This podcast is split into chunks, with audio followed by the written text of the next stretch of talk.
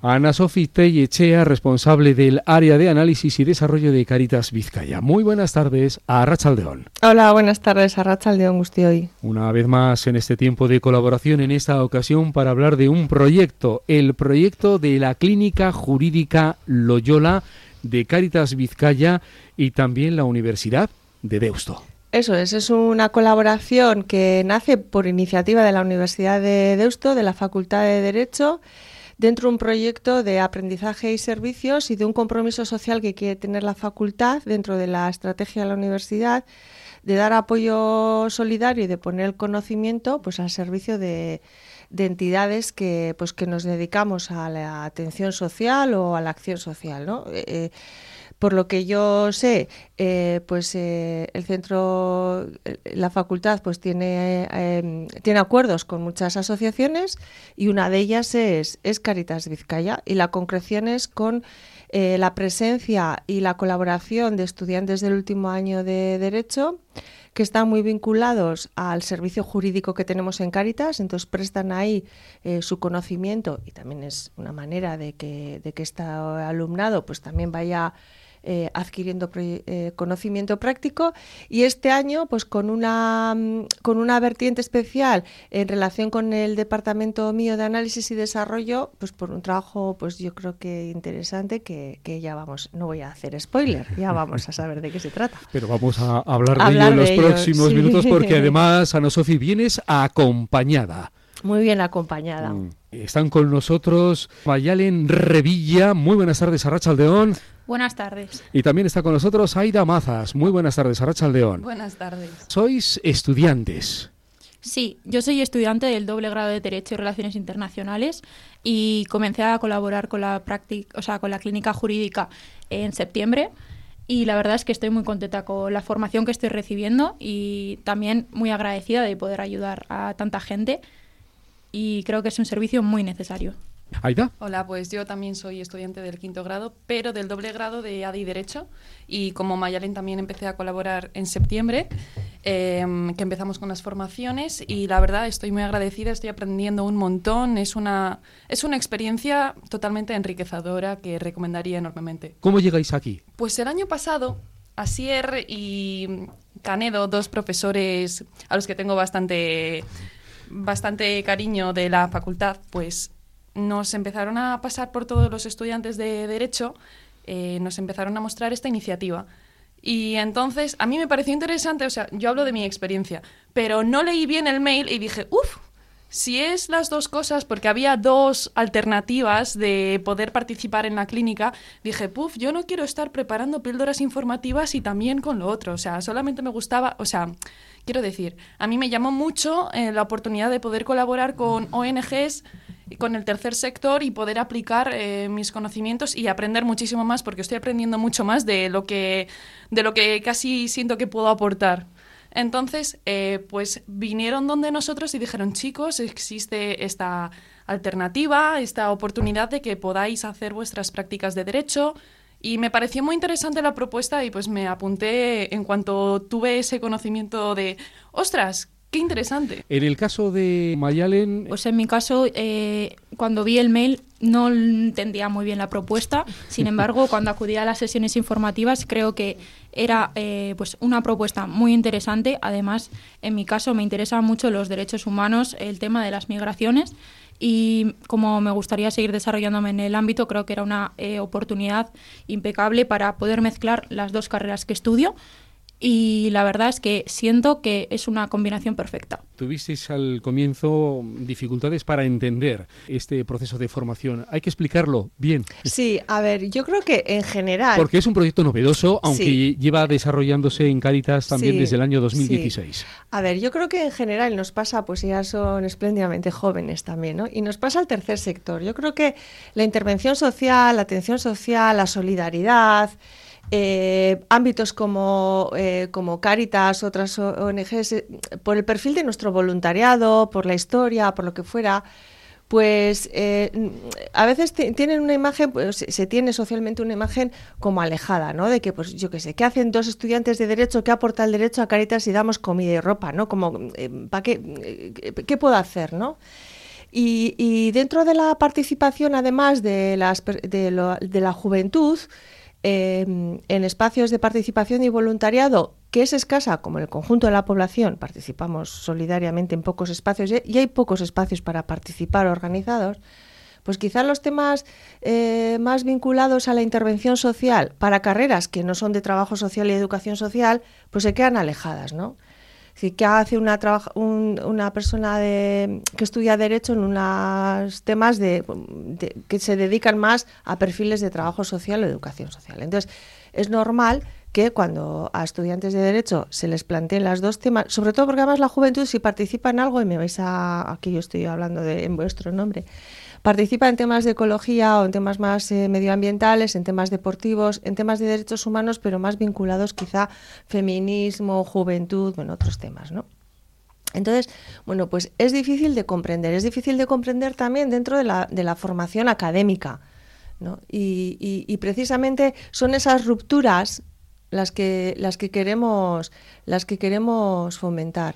Y desde la perspectiva de Caritas, eh, hacer una mirada jurídica a temas que, que, normalmente los abordamos desde la perspectiva de la acción social nos viene muy bien, porque la realidad es muy compleja y necesita muchos saberes. Entonces, todo es bienvenido. ¿Cuáles son vuestros intereses personales y también profesionales como estudiantes? ¿Os estáis preparando? Habéis comentado las migraciones, procesos migratorios, ese compromiso de solidaridad fundamentalmente, también de cooperación. Sí, en mi caso concreto, yo ya he colaborado anteriormente con otras entidades voluntarias. Mm. Eh, sin embargo, sí que siento que a lo largo de la carrera, por ejemplo, la ley de extranjería es algo que no se ve y en mi caso es algo que me interesa mucho. Eh, sí es verdad que en Caritas, eh, en el servicio jurídico, trabajamos todos los temas que sean necesarios y aún así eh, el tema de extranjería es un tema em, que se ve muchísimo más de lo que la gente se piensa. Prácticamente el primer problema al que, con el que acude la gente es relacionado con el tema de la extranjería. Entonces, sí es verdad que es un tema muy prioritario. Sí, sí, y además ya no solamente en Caritas, sino en el día a día el tema de la extranjería eh, está, o sea, todo, yo conozco un montón de personas antes de ir a Caritas y ahora al menos lo veo bien. Todo el tema de la extranjería, todas estas personas con las que nos relacionamos a diario y que desconocemos que precisamente ellos también tienen conflictos con la ley de extranjería precisamente que dificulta mucho a las personas poder avanzar en, en, el camino que es su vida básicamente. Entonces ya no solamente es que en Cáritas, como decía Mayalen, es el problema principal, o sea, que, que, va naciendo después de ir atendiendo a un montón de personas, sino que ya en el día a día ves que no solamente es la realidad de Caritas, sino que es la realidad de un montonazo de personas que acaban en los márgenes de la sociedad, a los márgenes de las estadísticas, porque a nuestros efectos, a efectos de la ley, no existen. Porque no, no constan como, hola, yo me llamo Aida, tengo tantos años y estudio tal, o me dedico a tal.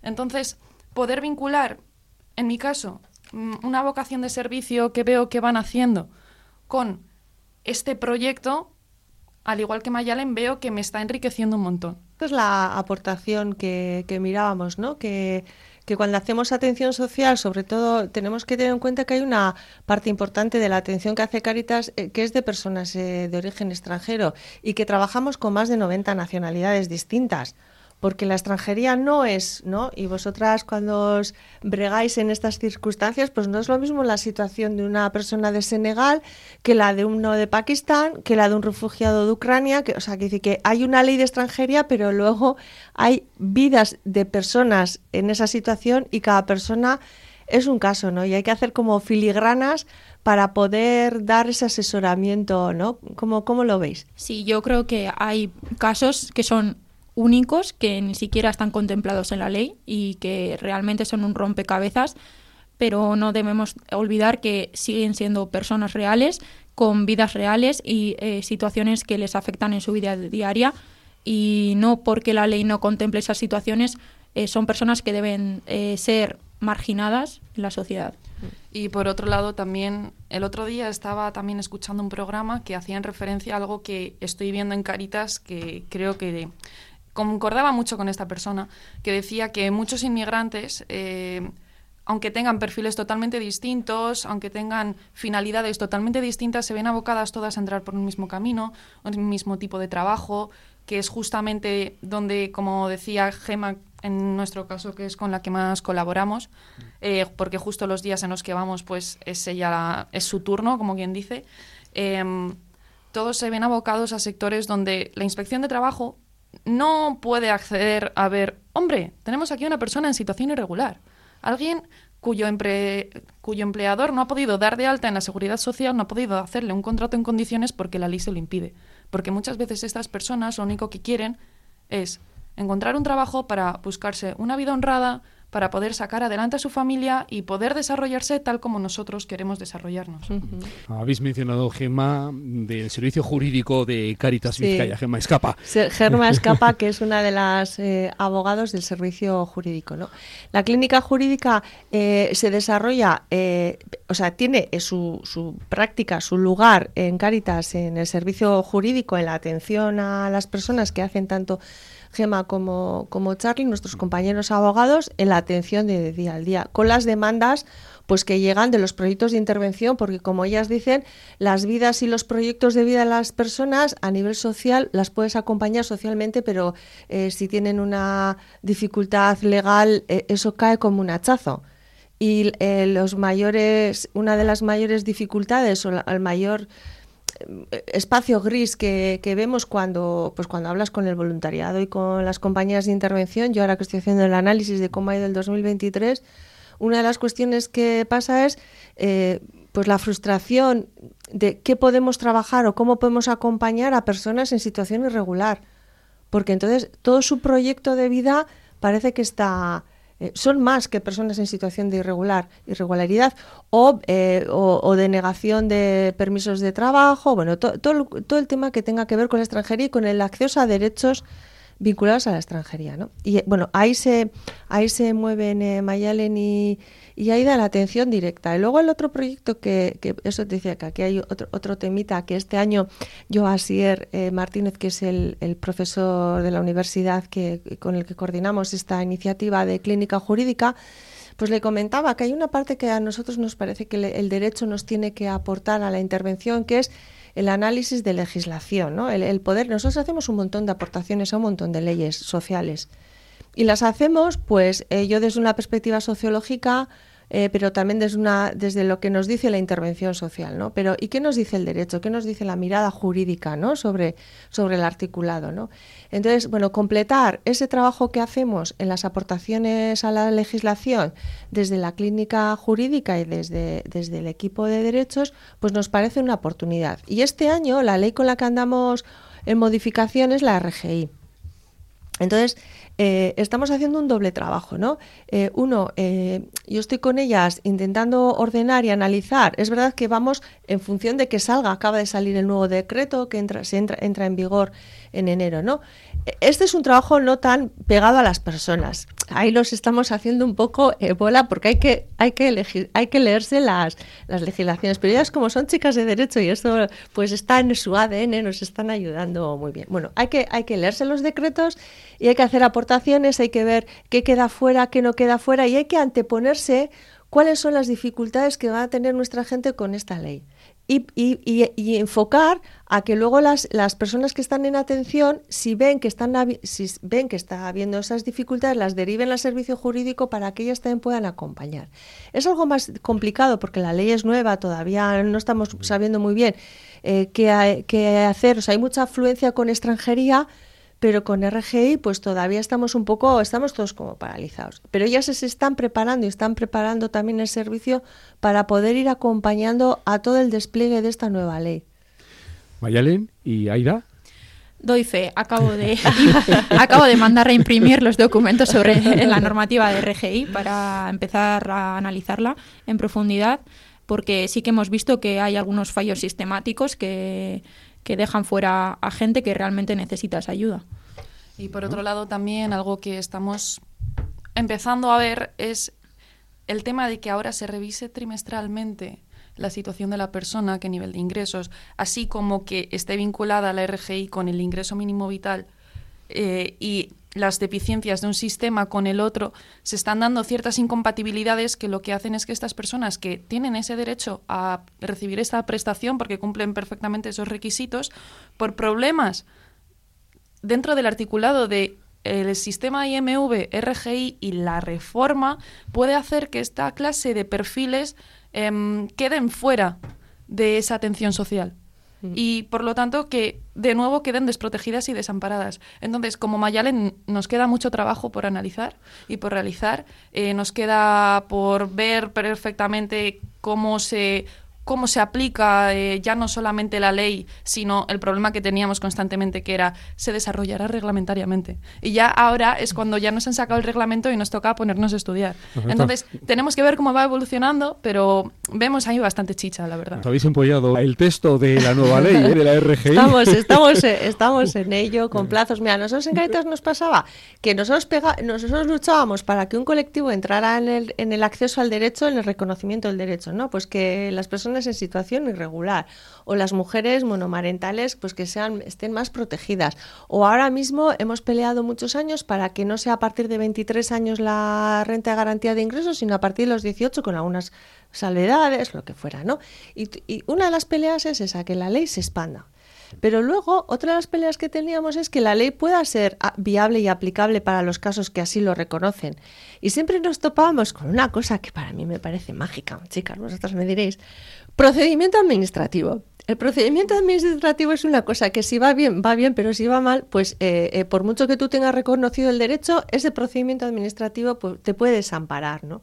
Y claro, nosotros de procedimiento administrativo, pues, eh, pues yo le daba vueltas a la ley, pero no, no, tenemos ese, ese feeling, ese conocimiento, ese, ¿no? Y entonces yo creo que ellas, eh, eh, es verdad que y para ellas es, conocimiento, es conocimiento y les entrena, pero para nosotras también tener a dos personas, sobre todo también con el soporte de la propia Facultad de Derecho, ayudándonos y orientándonos a qué elementos tenemos que tener en cuenta y luego decirles a las personas, cuidado, que si os pasa algo con la RGI, algo que, que pues si, si, es algo que no se puede reclamar, pues no se reclama, no, no, no. pero que eh, hay personas que dicen, bueno, pues me dan o no me dan, lo ven como algo gratuito, algo que a veces toca o no, como si fuera la lotería, y no son conscientes de que eso es un derecho que tenemos que articularlo, reclamarlo, eh, proponerlo. y, además estamos con un equipo ahora mismo en la ANVIDE que sí nos está diciendo, oye, esto es una ley que hemos hecho pues muy en diálogo, ahora hay que rodarla, ahora sé, ¿no? he aprendido que las leyes tienen que rodarte, como cuando te compras un coche nuevo, una bici, bueno, lo tienes que rodar y ver un poco si esto que lo hemos diseñado cuando llega a la ciudadanía funciona y funciona como queremos nosotros que funcione, ¿no? Y en eso ese feedback de ir detectando, pues aquí sí funciona, aquí no, hay que hacer esta no hemos tenido en cuenta que esto cuando baja la realidad de las personas para este tipo de situaciones no nos vale, aunque queríamos nosotros que valiera, ¿eh? Mm. Bueno, ese ese ajuste es el que nos está ayudando, nos están ayudando a realizar. Decías, Ana Sofi, que estás en el análisis del 2023. Sí. Y el 2023 cómo sale. Es que te diga algo. algo, algo, bueno, algo, así, un, resumen. con mucha precaución, ¿eh? porque ya sabes que los que hacemos análisis sociológico no queremos adelantar, mm. pero bueno. Eh, bueno, pues es un año que ha sido difícil, eh, a pesar de que, bueno, se dice que el 90% de la población vasca está en situación de, bienestar porque sus ingresos, no sé qué, ah, pues están, están bien y demás. Pero en este año la cuestión no ha sido solo de ingresos, sino de gastos, de precio del de IPC, los precios de la vida, ¿no? Entonces, a igual, a igual de ingresos, si tú mides la pobreza solo por los ingresos, esa pobreza pues eh, se ha mantenido estable. O incluso puede haber algo más de ingresos porque ha entrado el ingreso mínimo vital, por ejemplo, en población que antes no, o sea, hemos podido tener algo más de ingreso, pero nada que ver con lo que la carestía de la vida, con lo cual la pobreza, estamos en un informe que ha presentado el equipo de estudios confederal sobre que la balanza no solamente es cuánto ingresos, si la gente ingresa más del 40% de la mediana o menos y cuánta gente está en ese en ese porcentaje, sino la balanza es algo que hacían nuestras abuelas, ingresos menos gastos. ¿Y cómo te quedas, no? Mm. Y en ese momento, en ese tema eh, hay eh, la carestía de la vida y luego dos grandes problemas que van relacionados. La vivienda con el empadronamiento. La cuestión de la vivienda y la cuestión de los empadronamientos son unos grandes problemas. La última intervención de nuestras invitadas. Mayalen, un llamado. Bueno, pues yo desde aquí me gustaría animar a las generaciones que vienen detrás de nosotras a que abran un poco la mirada. Eh, es una formación muy enriquecedora, es una oportunidad de darte cuenta de eh, cuánta gente realmente hay necesitada. Eh, yo ya sabía que vivía en un entorno privilegiado, sin embargo, eh, cuando trabajas cara a cara con toda esa gente que lo necesita, te das cuenta de que hay realidades mucho más duras de lo que te podrías llegar a plantear y que hay gente que lleva muchos años luchando por tener una vida digna y que eh, hay leyes o el Estado o los gobiernos que no permiten que esa gente se, em, se meta en la sociedad como una persona más. Y que precisamente si el sistema está orientado a que todos tengamos igualdad de oportunidades, vemos que estas fallas lo que hacen es que la pescadilla siga mordiéndose la cola. Y es que si tú has sido criado en un ambiente en el que has sido constantemente eh, eh, tus derechos han sido constantemente vulnerados, vas a normalizar que tus derechos sean constantemente vulnerados. Y creo que ya no solamente desde la perspectiva jurídica, desde la perspectiva del trabajo social, como decía Ana Sofía, sino también desde el empoderamiento de estas personas de hacerlas conscientes de, oye, que vales más de lo que te están haciendo creer y de lo que el sistema te está haciendo creer, por favor, date cuenta de lo mucho que vales. Yo creo que es muy importante también que em, veamos y les hagamos ver lo mucho que valen, tal y como ellos nos hacen ver lo mucho que valemos. Y creo que todos trabajando unidos y, como decía Mayar, en las próximas generaciones, que no nos olvidemos de esta realidad que, contra la cual debemos luchar. Contra contra dichos males tenemos que, hacerles frente, quiero decir. Ana Sofía. Bueno, pues yo casi, eh, yo que soy profesora en la universidad y a veces es un trabajo duro, dices, todo esto que haces vale para algo, ¿no? Porque tú estás ahí dándoles tu chapa sobre las políticas sociales, el estado de bienestar, ¿no? Y es verdad que en las aulas pues es, es, difícil trasladar toda la vida, ¿no? Yo vengo de la vida y cuando lo intento meter en, las aulas y en el mundo académico con sus exámenes es difícil, ¿no? Pero luego cuando veo, pues eh, yo doy en trabajo social, educación social, pero bueno, el perfil, pues veo a mis alumnas, ¿no? Digo, bueno, eh, vale, mm, eh, si no es dentro del aula será fuera, ¿no? Pero esto que hacemos merece la pena, porque esto es duro es, un trabajo duro. Y cuando ves a gente joven así como hablando como, hablaba yo cuando tenía su edad, dices, bueno, pues aquí hay, aquí hay relevo, ¿no? Afortunadamente. Mayalen Revilla, estudiante de doble grado, Derecho y Relaciones Internacionales en Deusto. Muchas gracias por tu testimonio y muy buenas tardes. Que vaya bien la formación. Vaya, que recasco a vosotros. Y también Aida Mazas, estudiante doble grado Derecho y ADE en Deusto. También, muchas gracias, que haya suerte y que sigas en ese proceso de formación. Muchas gracias. A ti. Y Ana Sofía Echea, responsable del área de análisis y desarrollo de Caritas Vizcaya. Un saludo. Buenas tardes, Arracha León. Buenas tardes, Arracha León.